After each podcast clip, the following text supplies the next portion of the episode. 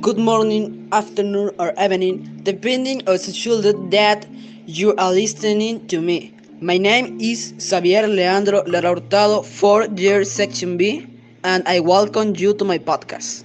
And when I am going to tell to you today is about parfal's bird.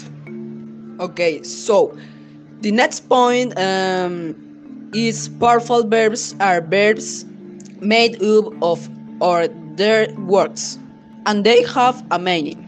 Different parts form the words that make it up it up in most cases. A parcel verb can be made up of the verbs an adverb or a preposition or both. For example, a verb and a preposition, a verb and adverb and a preposition. You have to understand that parallel verbs can have several meanings at the same time.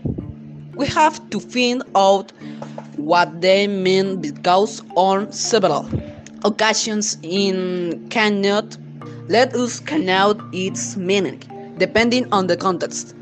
What is a transitive parallel verb?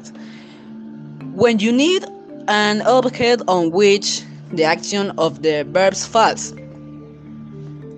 Finish and transit transit type. The next uh, is intransitive. Type. What is an intransitive verb profile? When it does not require an object on which the action of the verb falls. These ways of the powerful like the transitive and the transitive. This way of the powerful like the transitive and intransitive have some ways of separating between sentences like separable and inseparable. Separable is when it comes to two words although it depends of the on the context on the context to which it is given. Inseparable. On the other hand, what inseparable is when there is no object on which to rely examples in the processed words.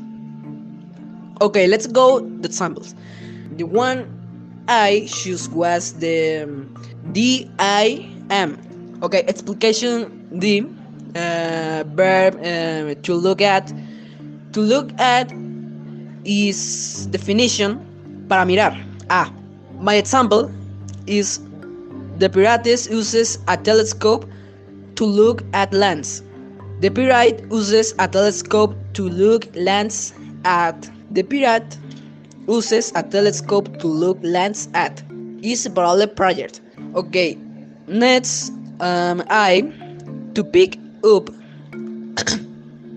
to pick up uh, is to pick up is recoger. It's time to pick up the fruits.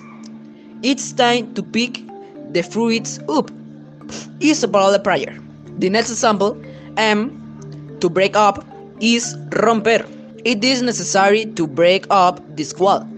It is necessary to break this wall up. Is a parallel prayer.